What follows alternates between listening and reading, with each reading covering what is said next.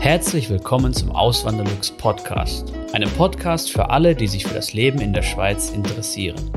Hier erfährst du, wie es sich als Einwanderer in der Schweiz lebt, mit all den kleinen und großen Unterschieden bezüglich der beiden Kulturen. Zusätzlich gibt es nützliche Tipps, um dich vor eventuellen Fettnäpfchen zu bewahren. Mein Name ist Christian Philipp Pohl, auch bekannt als Auswanderlux. Seit 2016 lebe ich in der Schweiz zusammen mit meiner Schweizer Frau und unserer gemeinsamen Tochter. Hallo und herzlich willkommen zu einem neuen Video auf meinem Kanal. Heute geht es um die Säule 3a in der Schweiz. Sie ist ein Teil des Drei-Säulen-Systems in der Schweiz, des Vorsorgesystems in der Schweiz.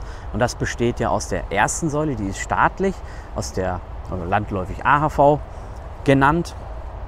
Aus der zweiten Säule, die ist betrieblich, mit landläufig Pensionskasse bezeichnet. Und eben aus der dritten Säule, die dann unterteilt werden kann in Säule 3a und Säule 3b.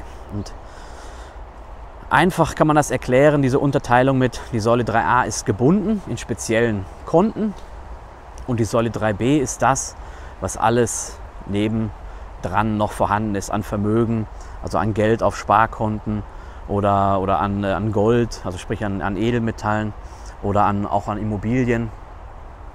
Und eben daran kann man das einfach gesagt äh, unterscheiden oder abgrenzen. Und die Vorteile der Säule 3a sind, dass man damit Steuern sparen kann. Das ist wirklich der, der einzige große Vorteil, den ich da sehe. Und man kann einmal Einkommenssteuern sparen, indem man nämlich diese Einzahlungen tätigt. Ja, das ist dann jährlich ist dann ein Maximalbetrag möglich. Man kann aber auch weniger einzahlen. Und durch die Einzahlung in diese gebundene Säule 3a senkt man das steuerbare Einkommen und damit auch muss man auch weniger Steuern zahlen. Ja? Und das kann teilweise beträchtlich sein. Das kann sogar dazu führen, dass man als Angestellter, wenn man die Maximalsumme einzahlt, jetzt, das sind dieses Jahr 2023, sind das 7.056 Franken eben pro Jahr. Wenn man die einzahlt, dann kann man durchaus einen vierstelligen Betrag sparen. Ja? Ähm, also durchaus, ist durchaus möglich, dass man, wenn man in der Stadt Zürich wohnt und einen, und einen, äh, einen Job hat, der jetzt mit, sagen wir mal, 80.000 Franken äh, bezahlt wird, also das steuerbare Einkommen, dass man dann ähm, eine Steuersparnis hat von, von 1500, 1800 Franken. Das ist durchaus möglich und in anderen Regionen kann das sogar mehr noch sein. Ja. Ähm, und eben dieser Maximalbetrag, der gilt für Leute, die einer Pensionskasse angeschlossen sind, diese 7056 Franken.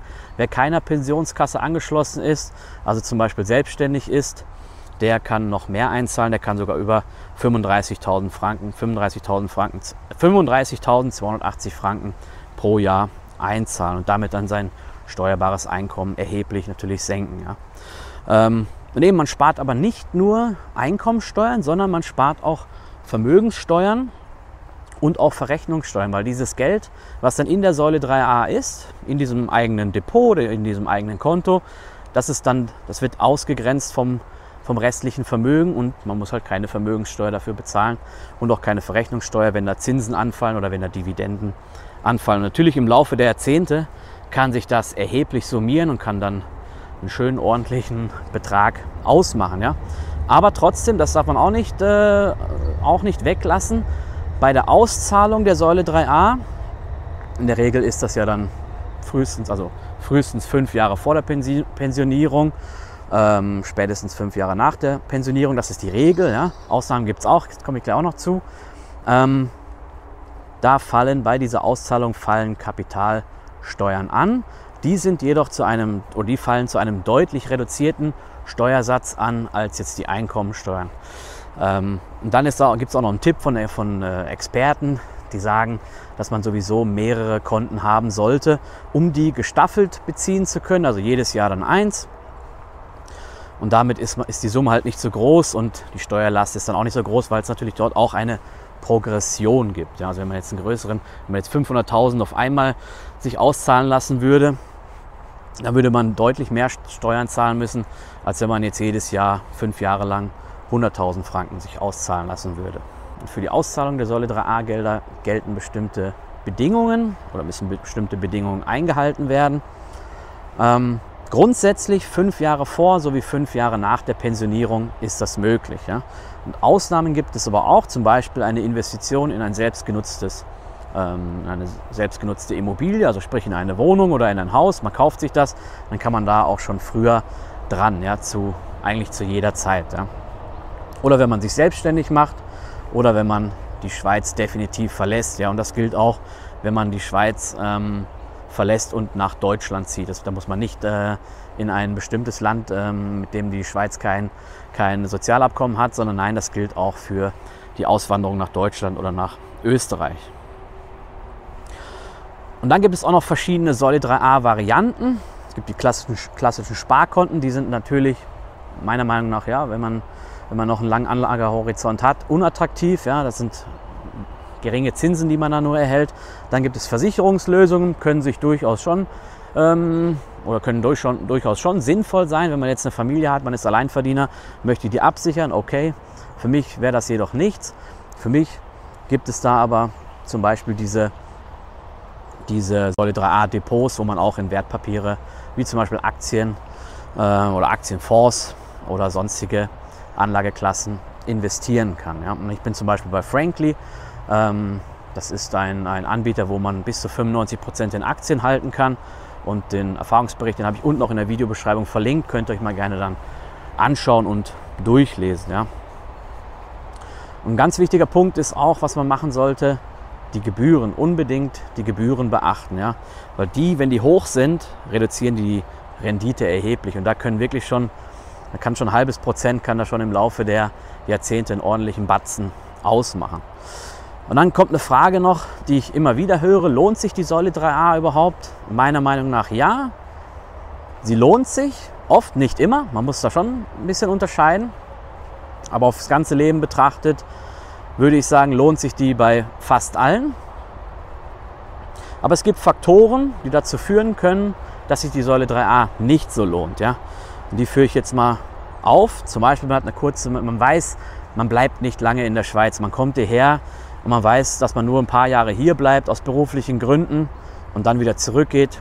Dann könnte man sagen, ja, lohnt sich die Säule 3a wahrscheinlich nicht. Ja.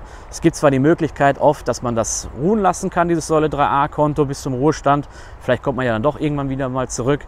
Aber wenn man definitiv weiß, dass man die Schweiz verlässt, dann ist es vielleicht nicht die richtige Investitionsmöglichkeit. Ja. Ein weiterer Punkt ist Liquidität. Wenn man nicht ausreichend liquide sein sollte, also nicht irgendwie einen gewissen Notgroschen auf dem Sparkonto hat, dann sollte man meiner Meinung nach auch nicht in solche langfristigen Dinger investieren. Ja? Dann sollte man lieber erstmal schauen, dass man eine Notgroschen hat für, keine Ahnung, für unvorhergesehene Sachen, wenn mal irgendwas kaputt geht und man muss mal eine größere Sache ersetzen oder irgendwas passiert, ein Schicksalsschlag, dass man da Geld auf der hohen Kante hat. Ja?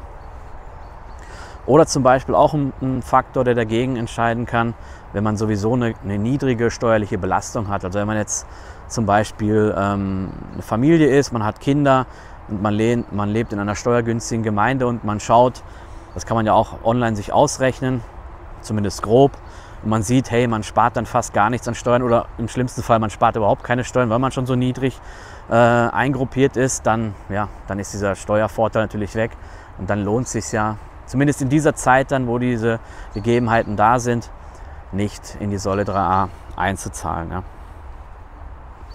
Meine Schlussfolgerung ist so, oder die Zusammenfassung, ja, ähm, das motiviert auf jeden Fall zum Sparen, weil es ja gefördert wird. Man sieht dann auch, was man dann natürlich spart. Steuerliche Anreize. Die äh, Steuerersparnis kann erheblich sein. Ja, das, kann man sich im, das kann man sich im Internet ausrechnen. Und es ist wirklich ein ausgezeichnetes Instrument und auch ein einfaches Instrument, um Vermögen aufzubauen und gleichzeitig auch fürs Alter vorzusorgen. Und für zum Beispiel meine deutsche Heimat, würde ich mir auch gerne so eine pragmatische Lösung wünschen, ja, weil die, dieses Drei-Säulen-System gibt es in Deutschland natürlich auch, aber es ist, äh, also praktisch ist die zweite und die dritte Säule in Deutschland nicht vorhanden. Ja.